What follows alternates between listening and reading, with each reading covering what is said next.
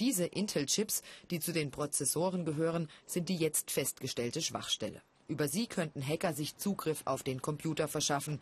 Es ist das erste Mal, dass ein Hardware-Fehler eine derart große Sicherheitslücke verursacht.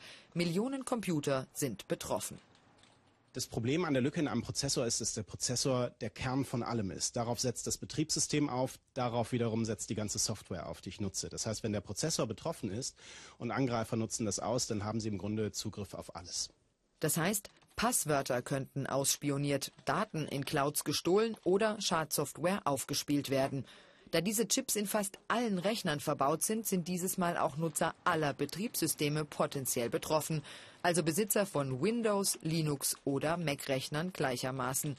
Handys und Smartphones sind vermutlich nicht im gleichen Ausmaß betroffen, da sie mit anderen Prozessorchips arbeiten. Das Bundesamt für Sicherheit in der Informationstechnik rät allen Nutzern regelmäßige Sicherheitsupdates zu installieren. Aufgefallen ist die Sicherheitslücke Experten schon im vergangenen Juni. Bekannt geworden ist sie erst jetzt. Und noch konnte sie nicht von Angreifern genutzt werden.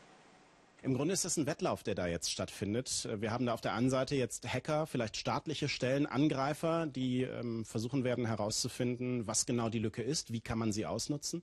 Und auf der anderen Seite die Hersteller der Betriebssysteme, die gerade alles daran setzen, äh, diese Lücke zu schließen oder zumindest einigermaßen das in Ordnung zu bringen.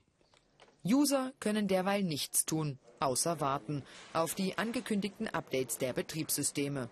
Die haben die Hersteller für die kommenden Wochen angekündigt.